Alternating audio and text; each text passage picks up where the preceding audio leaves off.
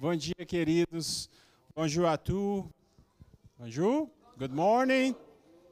Ça va bien? Oui. Très bien. Hein? Buenos dias. Que tal? Tudo bem? Good morning. How are you doing, folks? All good? Amém. Queridos, nós estamos hoje dando seguimento à série Avivamento. Né? Glória a Deus, hein? que bênção. Se você não acompanhou conosco as passagens anteriores, eu quero realmente te convidar.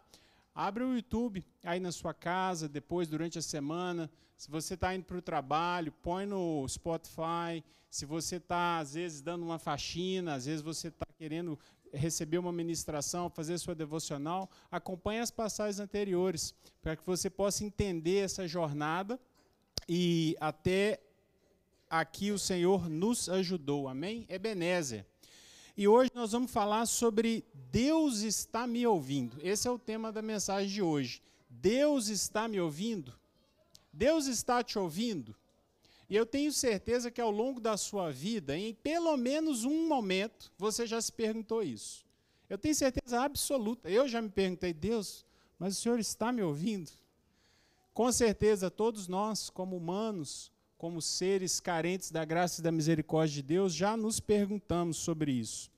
E por que que o tema Deus está me ouvindo dentro do avivamento, Wagner? Mas como assim? Queridos, lembrem-se que a gente está trabalhando a jornada do avivamento com o texto de 2 Crônicas 7,14. Você já ouviu ele várias vezes ao longo da sua vida. Se você não ouviu, vamos ver mais, ouvir mais uma vez.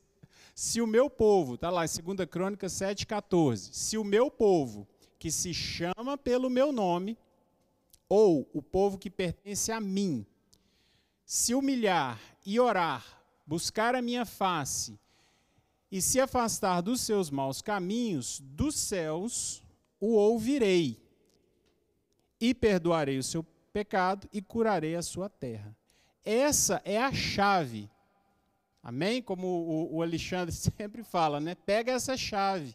Está aqui a sequência, está aqui a, a orientação, o princípio divino para Deus nos abençoar. E hoje nós vamos falar especificamente dos céus o ouvirei. Especificamente sobre isso. E aí talvez você fale assim, ah, Wagner, mas você está falando uma coisa lá do Velho Testamento, lá de crônicas, queridos o que Deus fala em 2 Crônicas 7 é um princípio divino. E sendo um princípio divino, ele é imutável. Essa não é uma das regras lá do Antigo Testamento. Essa é um princípio divino. Assim como a lei da semeadura, assim como o perdão, assim como a nossa identidade, somos filhos de Deus, todos esses são princípios e eles não mudam entre a velha aliança e entre a nova aliança. E hoje nós vamos falar um pouco sobre isso. O conceito de segunda crônicas, ele vale para a nova aliança. Lembre-se, depois que Jesus veio e morreu na cruz por nós, nós temos uma nova aliança em Cristo. Somos resga fomos resgatados pelo sacrifício de Jesus, que morreu sem nunca ter pecado para pagar o nosso pecado. Então agora nós vivemos pela graça do nosso Senhor Jesus Cristo. Estamos na nova aliança. Agora, o conceito divino essa orientação também é válida. Lá em Atos 15, a partir do capítulo Atos capítulo 15, a partir do versículo 13, Tiago, ele nos diz assim: Quando eles terminaram de falar, Tiago, Tiago aqui é o meio-irmão de Jesus, tá, queridos? Por quê? Porque ele é filho de Maria e José. E Jesus é filho de Maria, gerado pelo Espírito Santo. Então é o Tiago que cresceu com Jesus. Ele fala assim: Tiago tomou a palavra e disse: Irmãos, ouçam-me. Simão, que é Pedro, nos expôs como Deus. No princípio, voltou-os para os gentios, a fim de reunir dentre as nações um povo para o seu nome.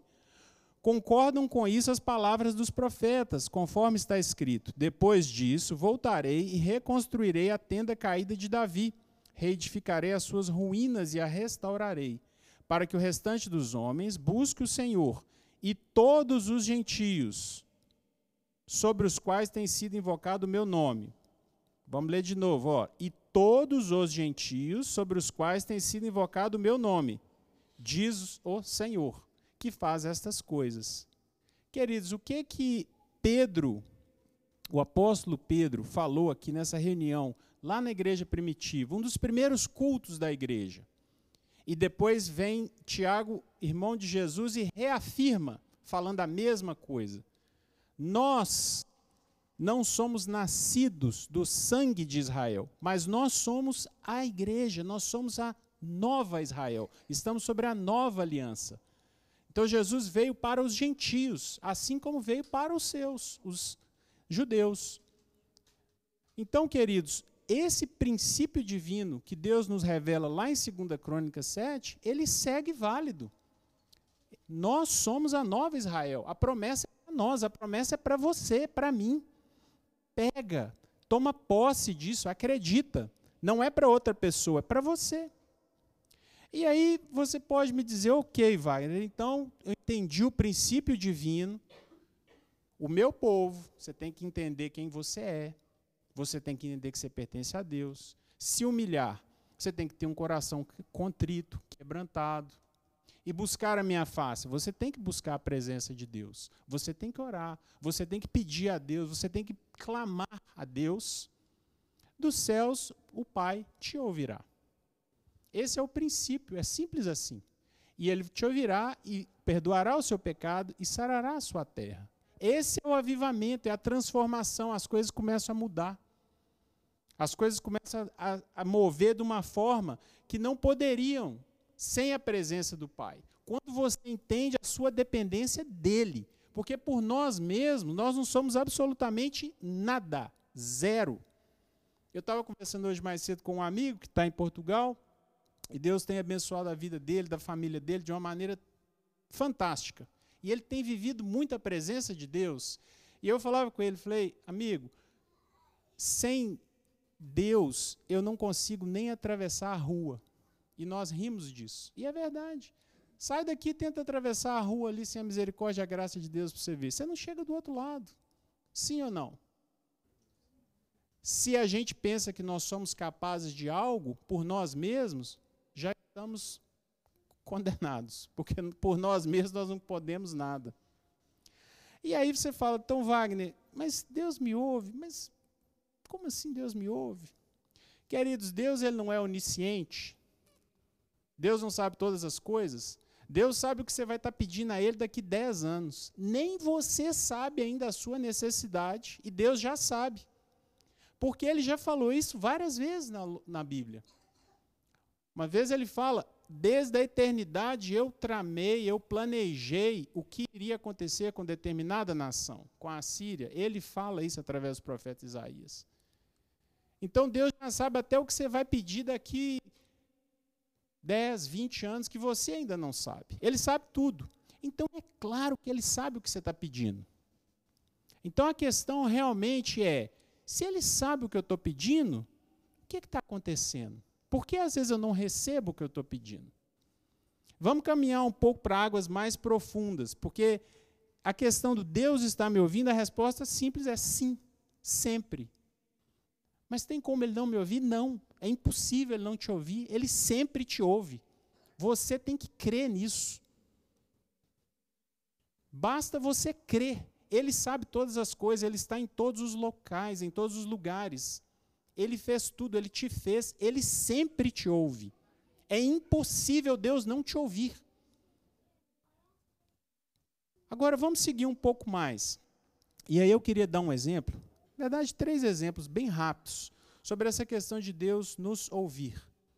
O primeiro deles, lá na velha aliança, um acontecimento que passou com a vida do rei Ezequias.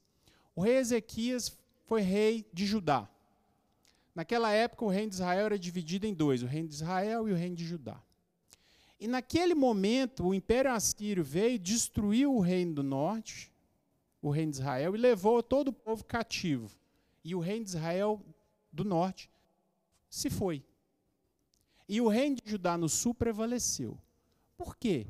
Rei, os reis do norte estavam sempre a fazer algo que não agradava a Deus. Se você pega lá em 2 Reis, partir do capítulo 3, você vai ver sempre assim, ó. E o rei tal não fez o que agradava o Senhor. Aí no capítulo seguinte, e o filho dele não fez o que agradava o Senhor. E o neto dele não fez o que agradava o Senhor. Então, então vai uma série de não agradava o Senhor até que o reino se acabou. Mas o reino de Judá prevaleceu. E o rei Ezequias, ele teve um livramento enorme no capítulo 18 e 19 de 2 Reis. Depois você lê durante a semana, é uma história linda, uma das passagens mais lindas do Antigo Testamento, na minha, na minha perspectiva. E Deus livra Israel do, das mãos do império assírio. O rei vem contra Judá e o profeta Isaías fala: Eu, Deus, o Senhor, te diz: você não pelejará, eu vou te livrar. E numa determinada noite, o anjo do Senhor vem e mata 185 mil dos soldados assírios. Quando eles acordam pela manhã, tá, só existem cadáveres. O rei assírio fala: não, aqui não dá, e vai embora. E Judá vence sem lutar. 2 Reis, capítulo 18, 19. A questão, queridos, é que no capítulo 20, a palavra de Deus nos diz que o rei Ezequias fica doente. Ele contrai uma enfermidade, uma úlcera, uma, uma enfermidade grave. E ele quase morre. E o profeta Isaías vai visitar o rei Ezequias, enviado por Deus, e o profeta diz para ele assim: Rei, assim diz o Senhor: põe em ordem a sua casa, porque você vai morrer. Queridos, esse este profeta é o que há algum tempo atrás profetizou que ia se vencer aquela batalha sem pegar em guerra, sem guerras. E esse mesmo homem de Deus chega para o rei e lhe dá essa palavra. Queridos, você sendo rei Ezequias, você acabou de ter esse livramento, você contrai essa doença, pensa um pouco. E você recebe essa palavra, não faz sentido. Mas os, as coisas de Deus são assim. Muitas das vezes elas não fazem sentido. E se você ler conosco lá em 2 Reis 20, é, no versículo 2, Ezequias virou o rosto para a parede e orou ao Senhor. Apenas isso. Lembra-te, Senhor, no versículo 3. Lembra-te, Senhor, como tenho te servido com fidelidade e com devoção sincera. Tenho feito o que tu aprovas. E Ezequias chorou amargamente. Queridos, vocês estão vendo aqui, lembre-se da nossa orientação. Se o meu povo, que se chama pelo meu nome, se humilhar e buscar a minha face e clamar. Olha o que, que o rei está orando aqui. Ó. Como Lembra-te, Senhor, eu sou teu filho. Como tenho te servido com fidelidade e com devoção sincera. Um coração contrito, um, quebra, um coração quebrantado. Ele está clamando a Deus misericórdia. Tenho feito que tu aprovas. E chorou, e clamou, e pediu a Deus. Ele está orando aqui com um coração altivo. Ele está orando aqui sem saber quem ele é em Deus.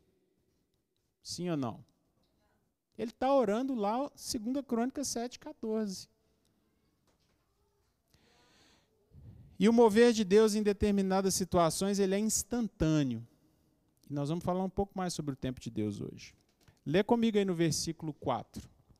Antes de Isaías deixar o pátio intermediário, a palavra do Senhor veio a ele. Volte e diga a Ezequias, o rei Ezequias, líder do meu povo.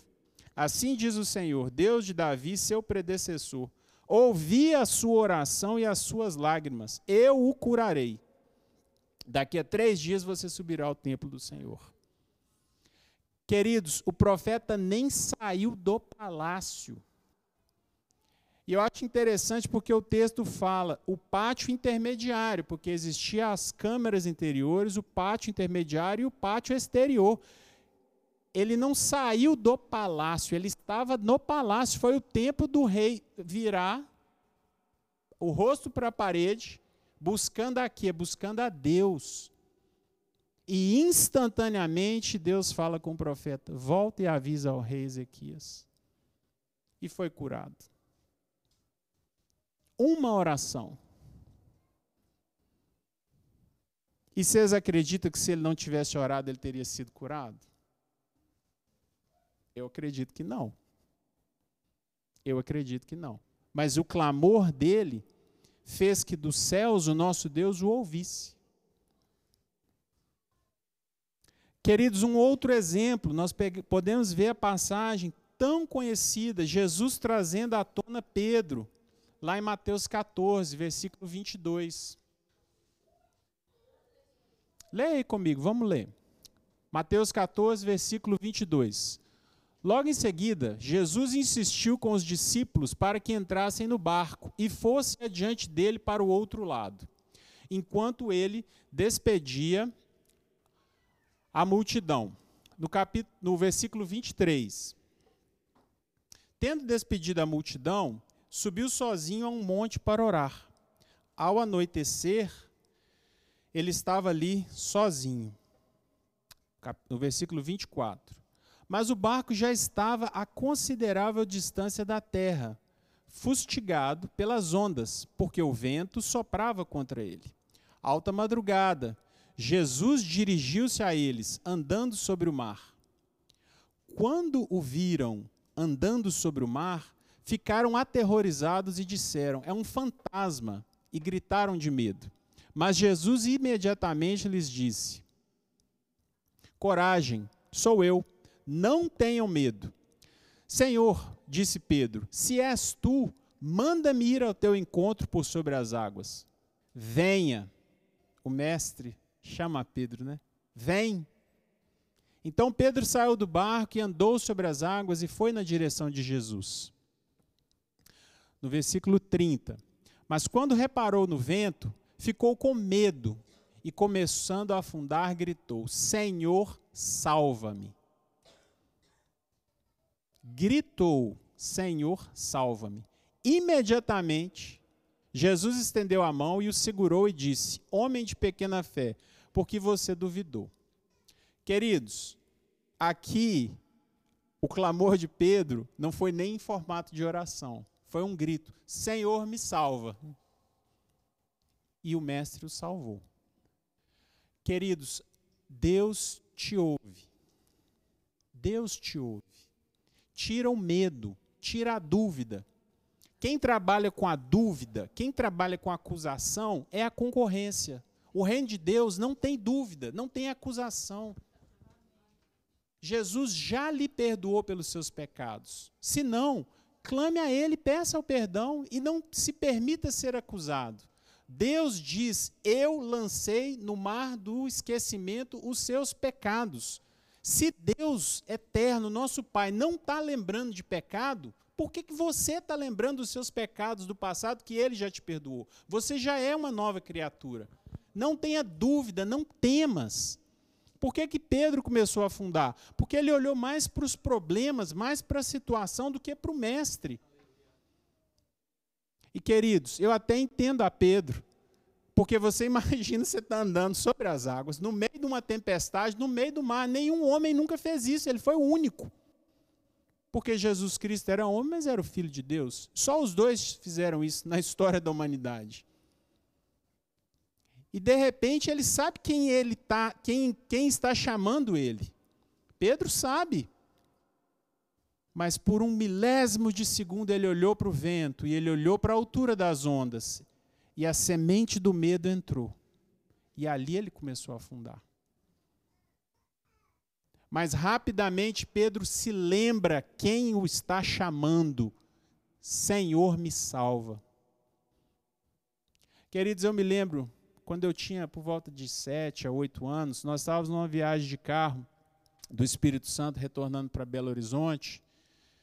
Se você está nos acompanhando aí, você sabe, em Minas as pessoas vão muito para o litoral do Espírito Santo, é uma, quase que uma cultura. E nós estávamos retornando para Belo Horizonte, na BR-262, é, perto do município de é, Venda Nova do Imigrante. É, foi uma experiência tão intensa que eu me lembro isso até hoje. E eu estava sentado no banco de trás do carro, no assento do meio, né? O, o, mais novo sempre assenta no meio, né? Eu tenho dois irmãos mais velhos, eles sempre ficavam nas janelas. Estava chovendo naquele momento, nós estávamos subindo com o carro com uma curva assim para a direita, mais ou menos uns 800 metros de raio. E de, não era uma chuva forte, era uma chuva fina, mas estava bastante água. E nós vimos, no sentido contrário, uma carreta descendo e ela estava descontrolada. É, os caminhoneiros falam é, quando a carreta está em L, deu L, né? Ela, o, o cavalo, ele vira um L, ele perde o controle totalmente, né? O que ele está puxando passa a comandar. É uma situação que não tem controle, não tem o que se fazer. Se você está nos acompanhando, se você tem aí um pouco de conhecimento sobre o tema, você está entendendo o detalhe. E você também está me acompanhando. E aquela carreta ela vinha atravessada, tomando toda a extensão da pista. Não tinha como o carro ir para um lado ou não tinha como o carro ir para o outro. Ela vinha como varrendo toda a extensão daquela rodovia. O veículo da minha família estava, não sei, por volta de 80, 70 quilômetros, e aquela carreta vindo. E não tinha o que se fazer. A solução ali não, não, não existia, não, não, não existia espaço para se fugir daquela carreta. Ela ia nos, nos, é, nos apanhar, ia no bater no nosso veículo. E eu, e eu me lembro que eu fiquei um pouco congelado e eu pensei como uma criança, eu falei, agora eu vou morrer. e eu me recordo apenas um grito que minha mãe deu dentro do carro, ela falou: "Jesus nos salva". Foi a única coisa que eu me lembro ela dizendo: Jesus nos salva.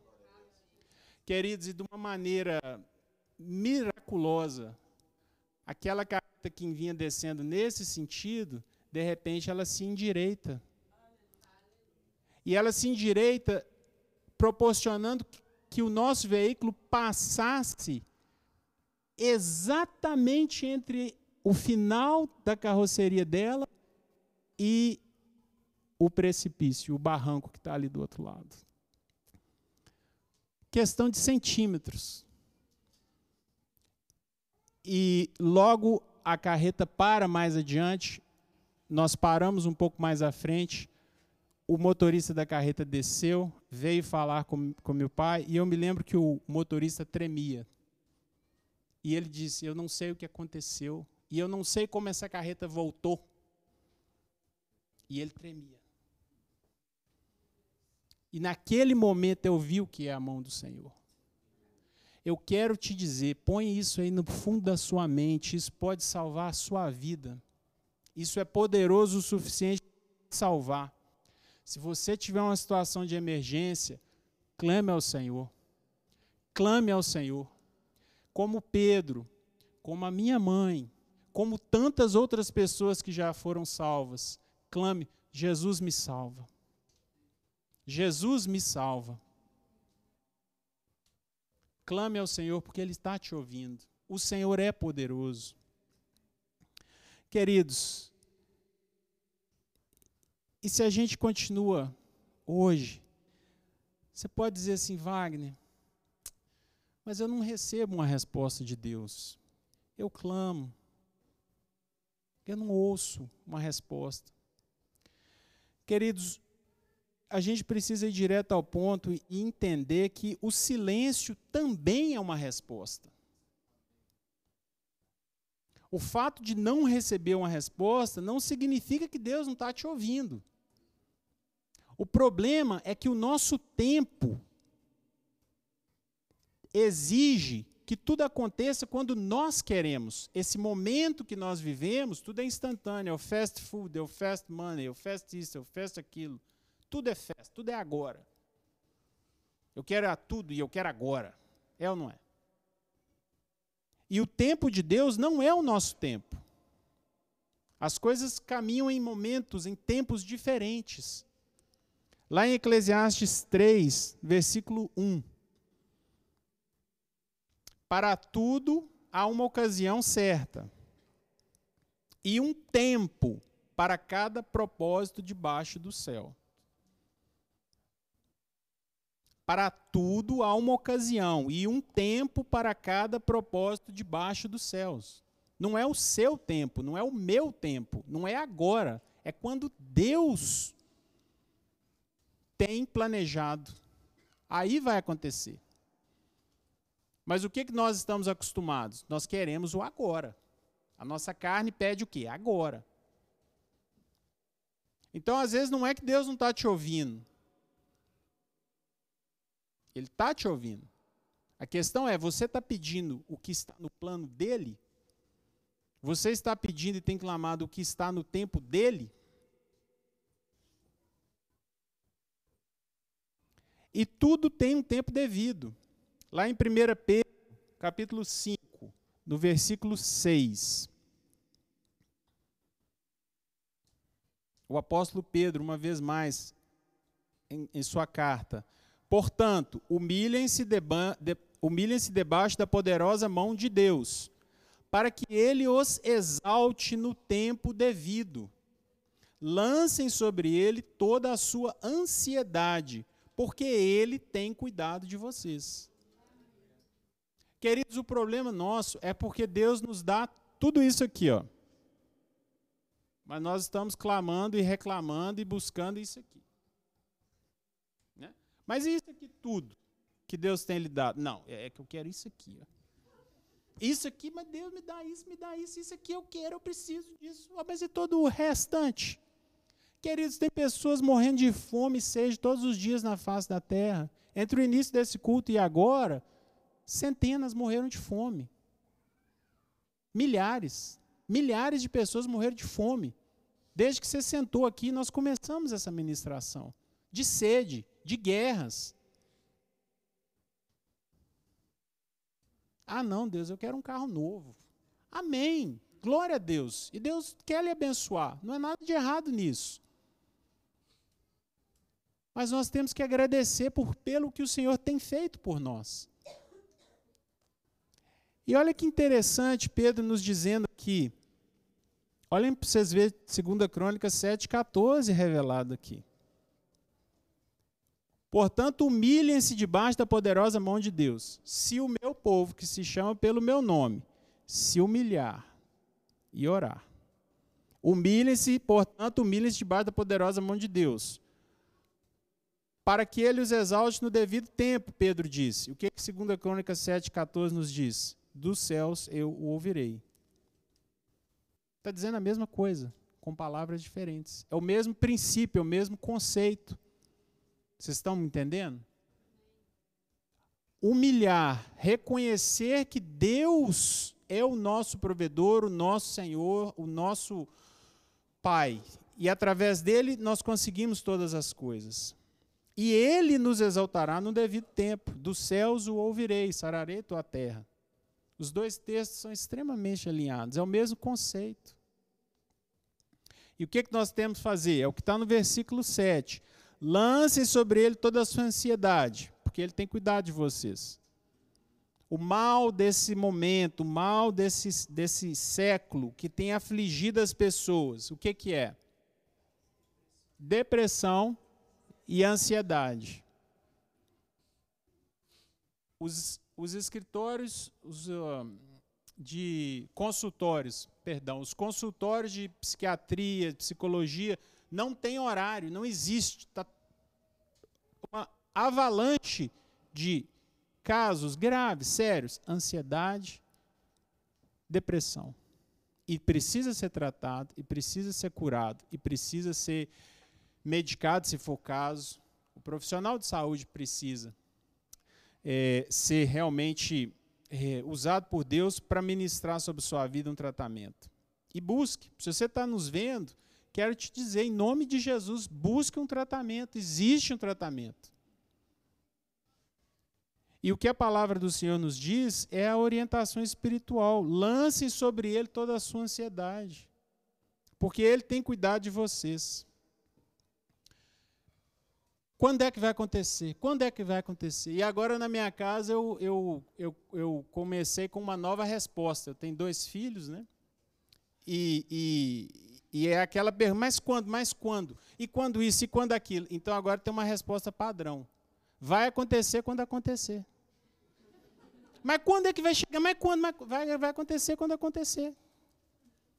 E quando é que vai sair? Vai sair quando sair. E quando é que vai chegar? Vai chegar quando chegar.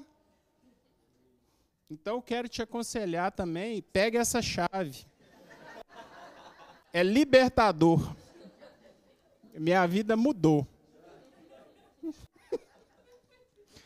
Queridos, o não também é resposta. E pode parecer duro isso, mas o não é resposta. Pai, me dá isso, me dá isso. Não. E o que, que nós vamos fazer? Nada. Obedecer. O não também é resposta. Então não é que Deus não está te ouvindo. Talvez você não está recebendo o que você está pedindo, porque não é o que Deus tem para você. Há muitos anos atrás eu comecei a fazer uma oração que era uma oração difícil. Mas eu aconselho a fazer, mas você tem que ter coragem. Eu comecei a orar assim, Deus, eu até quero isso. Mas se não é isso que o Senhor tem para a minha vida, que isso não aconteça. E por muitas das vezes eu orei pedindo para que Deus desfizesse algo, se não fosse aquilo que Ele tinha para mim. Mas no fundo eu queria muito, mas muito, de verdade. Mas Deus, se não é isso que o Senhor tem para mim, desfaça esse pensamento do meu coração e que isso não aconteça. Impeça que isso aconteça se não for o que o Senhor tem para mim. E às vezes, às vezes ele impediu mesmo, e outras vezes não. Mas pelo menos eu sei que eu estou seguindo segundo o que ele tem para mim. E isso é o mais importante.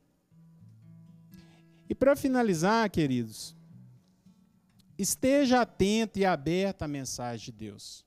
Porque às vezes Deus está te falando algo e você não está ouvindo. Às vezes você está sendo bombardeado pela mensagem, pela palavra de Deus para você, e você não está ouvindo. Você não está pegando a chave. Deus fala conosco através dos nossos pastores.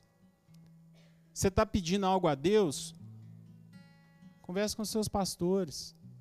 Deus fala com você através dos seus líderes. Seu líder de nova casa, seu líder do ministério. Conversa com seus líderes. Deus fala com você através deles. Eles são ministros. Estamos aqui ministrando. Deus fala com você através da palavra de Deus. Você assiste uma pregação, uma ministração, Deus fala com você. Às vezes você está ouvindo uma pregação no YouTube, um culto da nova, uma frase que é dita ali, você está recebendo. Jovens, crianças, Deus fala com vocês através da vida dos seus pais. Seus pais são pessoas cristãs, são pessoas do bem, estão dentro da igreja, estão buscando a Deus. Deus vai falar com você através da vida deles, porque eles são emissários do rei sobre a sua vida. Então, como que eu vou pedir a Deus algo que meu pai está me dizendo que não? Ah, eu quero namorar aquele rapaz, eu quero namorar muito aquele rapaz. E teu pai está dizendo: olha, aquele rapaz ali, sua mãe está dizendo: olha, aquele rapaz não é para você. Não vai acontecer. Porque você está pedindo algo que seus pais estão dizendo que não. Seus líderes estão dizendo para você não fazer algo, você vai lá e faz. Deus fala com você através de aconselhamento falávamos, há poucos dias atrás estávamos falando na Cela Nova Casa sobre a multidão de conselhos à sabedoria. Se encontra a sabedoria na multidão de conselhos. Está lá em Provérbios 14. Você está pensando em fazer algo, está planejando em fazer algo? Tome conselho. Busque conversar com quem já fez isso, com quem já experimentou isso, para quem está de fora, para quem pode trazer uma opinião isenta porque quando a gente está no meio daquilo, a gente não tem a perspectiva mais ampla. Converse com dois, com três, com quatro pessoas. Essa semana eu tive uma conversa com o Jason. Jason, querido, um abraço.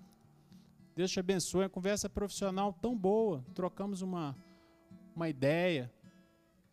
Multidão dos conselhos à sabedoria.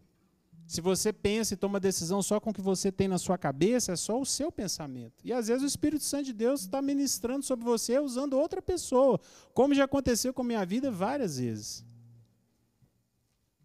Queridos, e para terminar, eu quero deixar uma pequena parábola, né? Jesus nos disse tanto, nos ministrou tanto usando parábolas, que eu vou aqui seguir o ensinamento do mestre.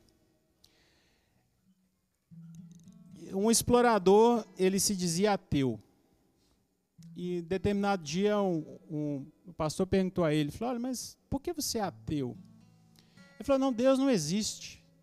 O pastor falou, mas por que você está convencido que Deus não existe? E o, esse explorador, ele disse assim, olha, pastor, quando eu estava fazendo a minha jornada de exploração lá no Ártico, eu fui pego numa tempestade de neve terrível e os, os nossos equipamentos foram todos destruídos e nós ficamos perdidos. Eu me separei da minha equipe e de repente eu me vi sozinho, sem equipamento, no meio do nada, e eu iria morrer.